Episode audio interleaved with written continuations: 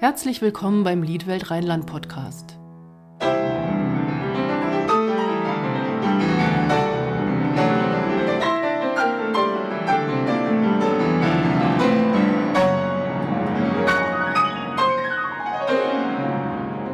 Mein Name ist Stefanie Pütz und ich spreche heute mit Marco Seitsch vom Kulturamt Düsseldorf. Hallo, Herr Seitsch. Hallo, Frau Pütz. Sie arbeiten ja in der Abteilung Musikförderung. Wer kommt da auf Sie zu und möchte gefördert werden?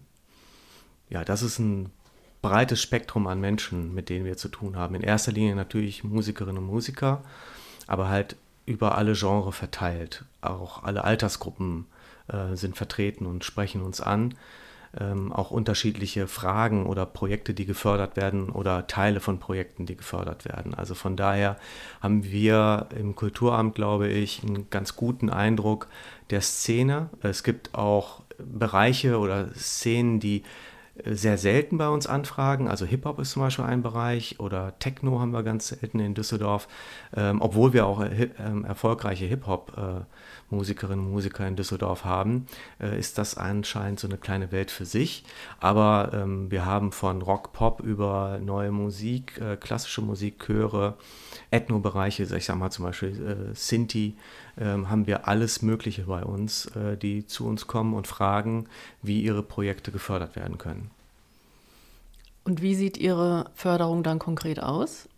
Also ich nehme jetzt mal einen ganz einfachen Fall, der beispielhaft gelten könnte, ohne jetzt in genaue Details einzusteigen. Und das können wir gerne noch dann machen. Nehmen wir mal an, Sie möchten im nächsten Jahr ein Festival machen über ein Wochenende. Sie möchten zehn Bands einladen. Ähm, sie haben schon eine Spielstätte, wissen, wie hoch die Miete ist, Werbekosten und so weiter und so fort. Und ich sag mal, sie kommen auf eine Summe von 10.000 Euro an Ausgaben. Und Sie wissen, Sie kriegen den Eintritt, Sie haben noch einen Sponsor, ähm, Sie haben vielleicht an einer anderen Stelle schon nach Förderung gefragt und Ihnen bleibt am Ende eine Lücke von 3000 Euro als Beispiel. Dann stellen Sie bei uns einen Zuschussantrag über genau diese 3000 Euro, diese Lücke, diesen Fehlbedarf. Und dieser Antrag wird dann von uns ähm, geprüft, ob alles richtig ist, also ob der Finanzierungsplan ausgeglichen ist, ob der unterschrieben ist, diese ganzen Kleinigkeiten. Und der wird dann im Rahmen dieser Gremien, die wir haben, einmal den Beirat für Musik und dann den Kulturausschuss beraten. Und dann wird entschieden, ob sie diese 3000 Euro bekommen oder vielleicht auch weniger und äh, wie sie die verwenden dürfen, eventuell auch. Also es kann sein, dass man zum Beispiel sagt, bitte nehmen Sie das Geld für die Honorare der Künstlerinnen und Künstler. Und dann können Sie das Geld bekommen und für Ihre Veranstaltung verwenden. Das ist so ein ganz einfaches und auch klassisches Beispiel, wie ein normaler Zuschuss, Projektkostenzuschuss bei uns aussieht. Also Ihre Förderung ist hauptsächlich oder nur finanziell oder was weiß ich, vermitteln Sie auch Probenräume oder sowas? Also ich sag mal, wir haben, den, der Schwerpunkt ist tatsächlich natürlich die Projektförderung, die wir haben. Äh, es gibt auch einige institutionelle Förderungen, die ähm, über das Kulturamt vergeben werden, beziehungsweise über die Gremien, den Kulturausschuss, den Rat. Ähm, wir haben darüber hinaus auch andere ähm, Förderungen. Wir haben, die Stadt hält ähm, rund 130 Proberäume vor, beispielsweise an zwei Orten in Bunkern aus dem Zweiten Weltkrieg, ähm, die wir bewirtschaften und die man über uns bzw. über die zuständige Hausverwaltung anmieten kann. Ansonsten versuchen wir natürlich mit Rat und Tat auch ähm, für die Damen und Herren da zu sein, also über einen Verteiler zum Beispiel Informationen über andere Förderprogramme zu geben etc. Was wir nicht machen, also die Kulturförderung unterscheidet sich von Kommune zu Kommune und dementsprechend natürlich auch die jeweilige Musikförderung. Was wir nicht machen, ist unbedingt ähm, große Veranstaltungstechnik zum Beispiel auszuleihen. Ja, ähm, wir verwalten auch einen Veranstaltungsort beispielsweise bei uns, das Palais Wittgenstein ähm, derzeit noch und ähm, das könnte man zum Beispiel auch bei uns über bei uns anmieten. Das ist so der Schwerpunkt unserer Förderung. Tatsächlich tatsächlich schwerpunktmäßig die Projektförderung. Welche Kriterien müssen die Leute dann erfüllen, die gefördert werden möchten? Also tatsächlich haben wir von den vier Sparten, die es gibt, also Tanztheater, Bildende Kunst, äh, Literatur und Musik, als Musik die schmalsten Förderkriterien äh, für unsere Zuschüsse. Da steht im Grunde genommen drin, wir unterstützen besonders Nischen Ähm, es muss irgendwas mit Düsseldorf zu tun haben und äh, derzeit zumindest noch, vielleicht wird sich das auch einmal ändern, fördern wir keine CD-Produktion und Konzertreisen.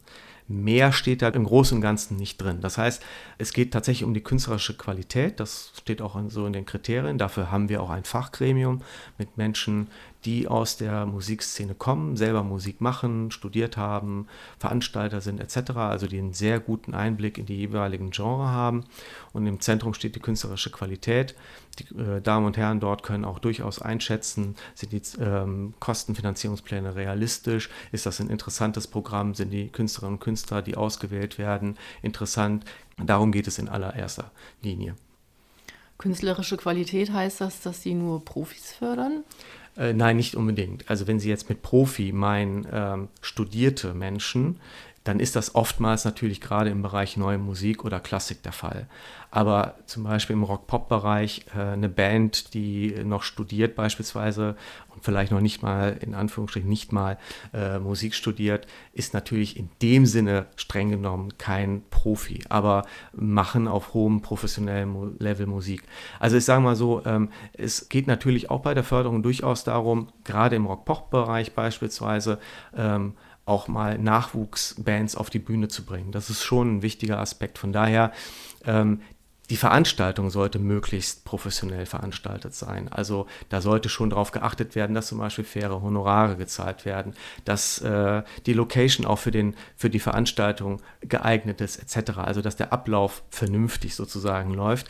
Aber es müssen keine Vollprofis auf der Bühne stehen. Also es kommt, wie gesagt, das Personal sozusagen, was auf der Bühne steht, muss natürlich zum Projekt passen. Also ähm, äh, wenn man äh, äh, beispielsweise ein klassisches Konzert geben möchte, dann sollte man auch gucken, dass die Leute, die da dann singen beispielsweise, das auch von ihrer Stimmausbildung können sollten. Das würde natürlich schon irgendwo, muss das schon irgendwo zusammenpassen. Aber es müssen nicht zwangsläufig Vollprofis, wenn man das jetzt auf die auch akademische Bildung bezieht, sein, die auf der Bühne stehen. Es müssen auch nicht die Antragsteller unbedingt ähm, per se Veranstaltungsmanagement studiert haben. Es sind ja oftmals auch Künstlerinnen und Künstler, äh, also Musikerinnen und Musiker, die beispielsweise Gesang studiert haben, aber die jetzt noch keine Veranstaltungsprofis sind, sowas aber trotzdem sehr, sehr gut machen. Also ich, je nachdem, wie sie jetzt professionell äh, definieren, kann man das nicht unbedingt an der reinen Berufsqualifikation fertig machen, sondern eher an der sozusagen gelebten Erfahrung und dem, was die Damen und Herren vielleicht bis dahin schon gemacht haben, dass man den Menschen das, was sie da machen wollen, auch zutraut. Sie haben eben gesagt, dass Sie auch Nachwuchs fördern. Wie definieren Sie das? Was ist für Sie ein Nachwuchsmusiker oder Musikerin?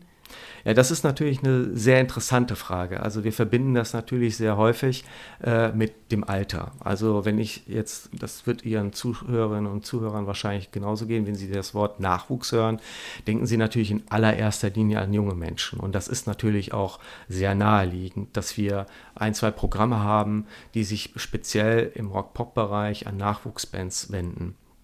Aber Nachwuchs kann man natürlich auch so verstehen, dass es Menschen sind, die vielleicht schon, also jetzt nicht mehr so ums die Schülerband herum sind oder, oder vielleicht schon sogar noch im Studium sind, sondern die vielleicht auch mit dem Studium fertig sind und ähm, den nächsten großen Schritt machen wollen. Ja? Also es, man muss sich auch nicht nur das Alter angucken, sondern auch die Entwicklungsstufe, auf der ähm, die Musikerinnen und Musiker sind. Und da haben wir beispielsweise ähm, einen Förderpreis, der Landeshauptstadt Düsseldorf äh, für die vier Sparten, äh, dementsprechend ähm, auch für Musik, wo jetzt eine ganz interessante Entwicklung passiert ist, nämlich dass die Kulturpolitik äh, bzw. der Rat der Stadt entschieden hat, dort die Altersgrenze, die bis dahin bei 40 ungefähr lag, das war eine Sollbestimmung, aufgehoben wurde, weil man halt der Meinung ist, es kann auch durchaus mal sein, dass jemand mit, ich sag mal, Ende 30, Anfang 40 sozusagen durchstartet und dann auch im weiteren Sinne Nachwuchs ist oder einen Förderbedarf hat. Also äh, klassischerweise, wie gesagt, denke ich, macht man das eher am Alter fest. Ich sage mal alles vom Jugendlichen bis zum späten 20er, 30, Anfang 30 vielleicht im Schnitt oder dass man sagt, das ist bei zwei Förderformaten, die wir haben für Bands, Altersdurchschnitt 30 der Band als Grenze. Aber auch darüber hinaus gibt es anscheinend eine Entwicklung, dass man sagt, wenn neben diese, in Anführungsstrichen könnte man sagen, Altersdiskriminierung aus solchen Förderpreisen raus und öffnen das halt auch für eine Förderung von Menschen, die schon ein bisschen weiter sind, lebenserfahrener sind, aber trotzdem vielleicht diese Förderung noch verdienen, um für das Erbrachte, aber halt auch perspektivisch für das, was sie noch bringen möchten. Also wenn jetzt Leute auf Sie zukommen, die äh, Seniorenchor gründen wollen oder sowas, gibt es ja. Da sagen sie nicht, nö, die sind jetzt 70, das äh, machen wir nicht, sondern das ist nach oben offen. Also wir gucken nicht aufs Alter unserer Antragstellerinnen und Antragsteller. Also wir haben einen Antragsteller beispielsweise im Bereich äh, neue Musik, der äh, deutlich über 80 ist. Ja, aber der ist Vollprofi, der hat sein ganzes Leben lang Musik gemacht und auch unterrichtet. Von daher, äh, auch da geht es in erster Linie erst einmal um das Projekt an und für sich. Und ähm, wenn Sie mich fragen, äh, ob jetzt Genre oder Alter eine Rolle spielt, das ist durchaus das, was ich mir auch wünsche. Also, dass wir eine Förderung haben, die halt eben alle Altersgruppen erreichen kann. Es gibt natürlich Förderungen, gerade im Schülerbereich, die muss auf das Klientel sozusagen zugeschnitten sein. Aber ich finde es auch durchaus sinnvoll, darüber nachzudenken, auch im Sinne von Teilhabe, sich nochmal zu überlegen und andere Städte machen das. Und ich würde mich freuen, ähm, wenn, wenn wir auch noch stärker das in unsere Überlegungen mit einfließen lassen, inwiefern halt auch ältere Menschen erreicht werden, weil auch der Musikgeschmack der Älteren sich ändert. Also wir verbinden, das meine ich jetzt überhaupt nicht böse, aber ich glaube, wenn wir in so Klischees denken wie eben bei dem Begriff Nachwuchs, denken wir bei ich sag mal, 60-, 70-Jährigen sehr schnell entweder an Klassik oder an Schlager. Und das wird häufig auch so sein. Aber wenn Sie sich Statistiken anschauen, dann ist es so, dass unter den älteren Menschen, ich sage jetzt mal 60 plus, ähm, diejenigen, die Schlager hören, tatsächlich abnehmen und die, die aber Rock-Pop hören, meinetwegen auch Metal, durchaus zahlenmäßig immer stärker zulegen. Und ich meine, dass dieser Schluss ähm, liegt auch nahe, wenn Sie sich anschauen, wie eine Band wie die Toten Hosen beispielsweise oder auch Kraftwerk, die sind ja jetzt auch nicht mehr 30. Die gehen auch, sind auch, auch eher so in Richtung äh, Rentenalter und ihre Fans, die sie seit Jahrzehnten begleiten, dementsprechend auch. Und äh, wenn Sie sich auch das Publikum bei manchen Rockfestivals anschauen, ich meine, ich bin jetzt Mitte 40, ähm, ich bin da vielleicht schon teilweise einer der Jüngeren im Publikum. Ähm, also von daher, ich glaube, wir werden auch beim Musikpublikum und aber auch bei den Leuten, die selber Musik machen, eine stärkere Diversität allein schon mit Blick auf das Alter erleben. Und ich glaube, eine Förderung sollte das auch reflektieren. Gibt es da Geschlechterunterschiede? Also gibt es mehr männliche als weibliche Antragsteller oder ist das auch ein Klischee? Also ich sage mal so, ähm, was ich ganz interessant fand, es gab ähm, vor vier Jahren eine äh, Befragung der Bürgerinnen und Bürger der Stadt Düsseldorf bezüglich ihres ähm, Kulturkonsums und ihres Kulturverhaltens. Also äh, welche Einrichtungen finden Sie interessant, wo gehen Sie hin, was besuchen Sie gerne, und vor allen Dingen aber auch, welche Form von Kultur machen Sie selber? Also malen Sie, tanzen Sie, hören Sie Musik, machen Sie selber Musik, wo würden Sie gerne mehr machen, wo werden, würden Sie ähm, auch bereit sein, mehr Geld auszugeben, etc. pp. Also eine relativ umfangreiche Frage. Und das Interessante war, dass wirklich äh, das Interesse von Frauen in den Bereichen Literatur, bildende Kunst und Tanztheater größer war, auch was das Selbermachen angeht, als im Bereich Musik. Aber im Bereich Musik und vor allen Dingen im Rock-Pop-Bereich äh, war das Interesse der Männer signifikant höher als bei den Frauen.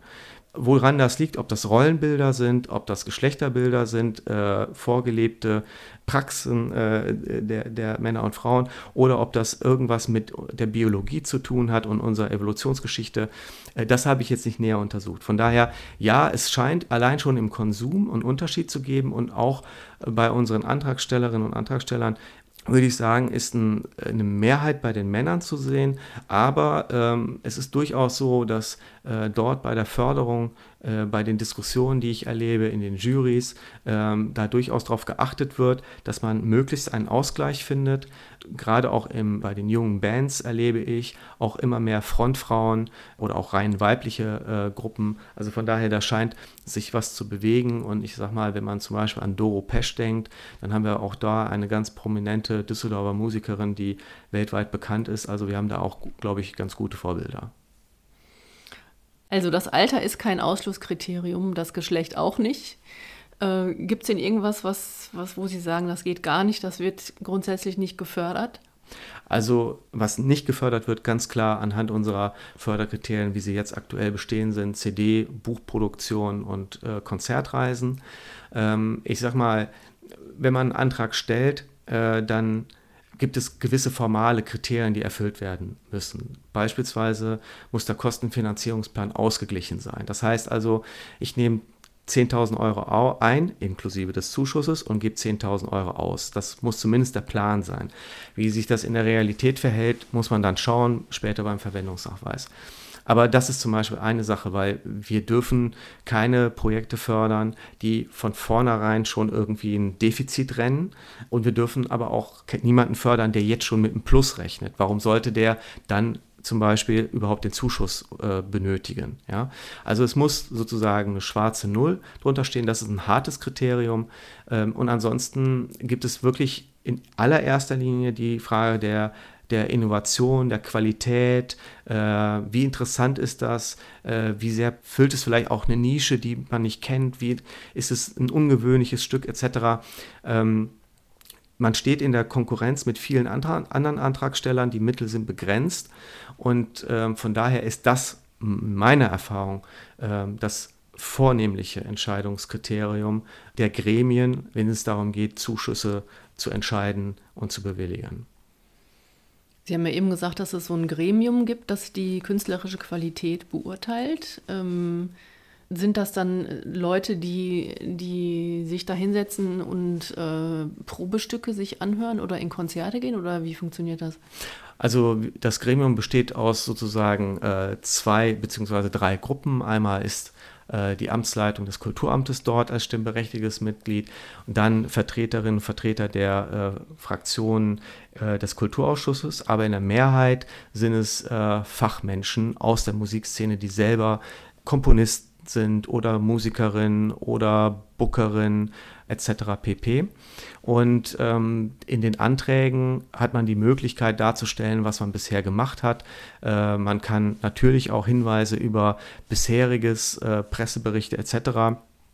Äh, einreichen, sodass das Gremium dann die Möglichkeit hat, sich das auch normalerweise sind ja bis äh, jetzt alle Antragstellerinnen und Antragsteller auch irgendwie im Internet äh, vertreten, sodass man sich über YouTube, Soundcloud oder ähnliches äh, auch dann die Sachen anhören kann.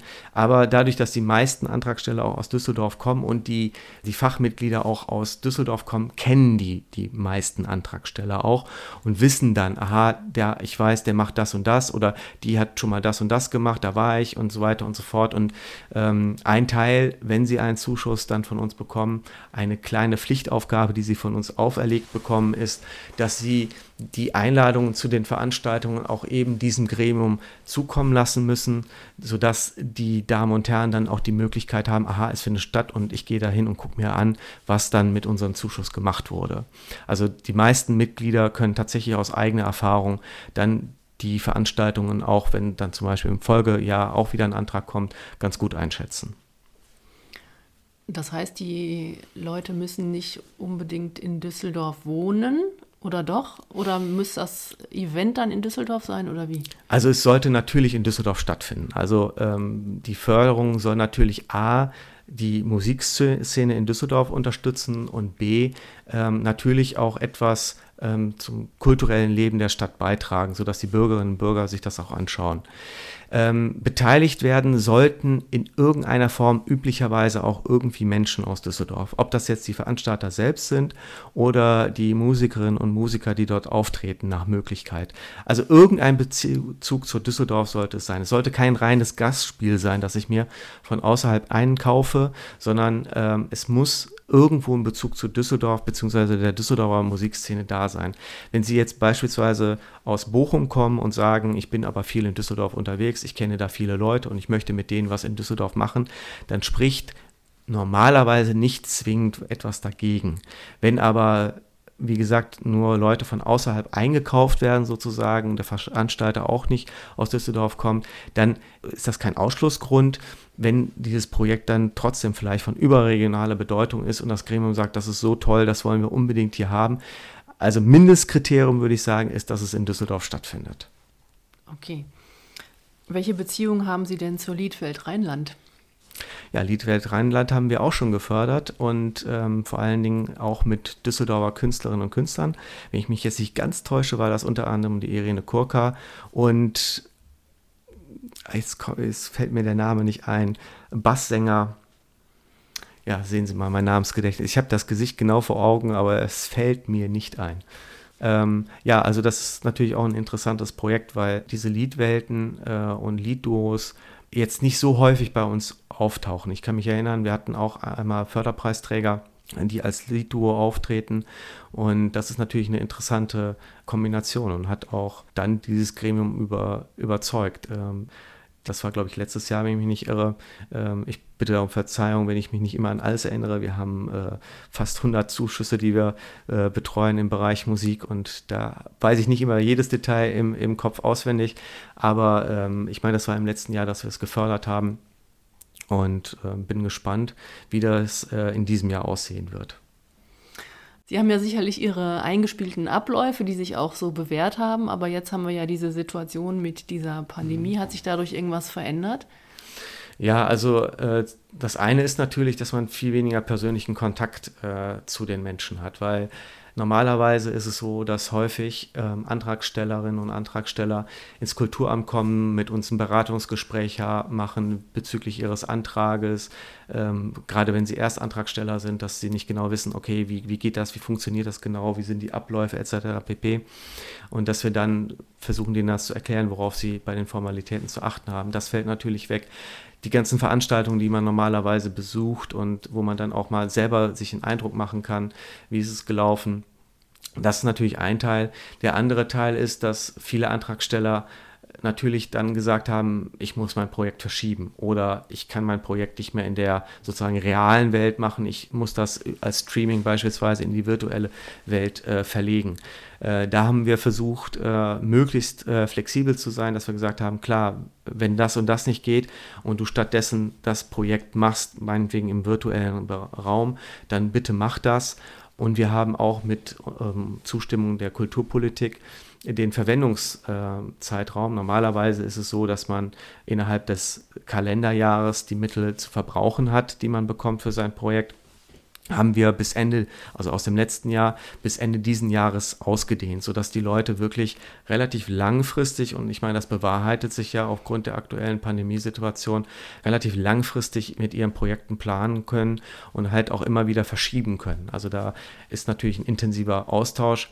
Interessant für mich ist zu sehen, äh, wie jetzt aus Notlösungen vielleicht wirklich auch ganz neue Formate entstehen. Also ob tatsächlich Formate jetzt sich etablieren, die ganz neue Möglichkeiten der Zusammenarbeit hervorbringen, aber halt auch des Kulturerlebnisses vielleicht, äh, weil sich auch die Damen und Herren als Zuschauerinnen und Zuschauer mehr an solche Formate vielleicht gewöhnen, sodass wir vielleicht dann vielleicht positiv genommen aus, der, aus dieser Krise erleben werden, dass äh, wir Kulturveranstaltungen sehen und hören werden, die wir vorher so nie hatten. Und das andere ist, glaube ich, das bleibt abzusehen, für jemanden, der fördert, wie wird sich unsere Förderung verändern? Wie flexibel werden wir werden? Werden wir vielleicht ganz explizit künftig auch digitale Formate fördern? Werden wir dafür eigene Fördermittel vielleicht aufstellen? Das sind jetzt Fragen, die muss natürlich am Ende die Kulturpolitik vor allen Dingen beantworten, aber ich glaube, es wird sich ein anderer Bedarf ergeben, weil die Leute merken, auch das und das funktioniert und Digitalität ist etwas, so wie im Schulbereich, was ähm, selbstverständlich werden wird und immer weiter zunehmen wird, auch in unserem Alltag. Und das wird natürlich dann auch auf Einfluss nehmen auf die künstlerische Produktion. Und daran, meine ich, sollte sich dann auch die Künstlerförderung orientieren. Ähm, was reizt Sie persönlich an dieser Arbeit der Musikförderung? Also zum einen äh, fange ich mal mit der dienstlichen Seite an, muss ich sagen, ist die Arbeitsatmosphäre einfach im Kulturamt sehr angenehm.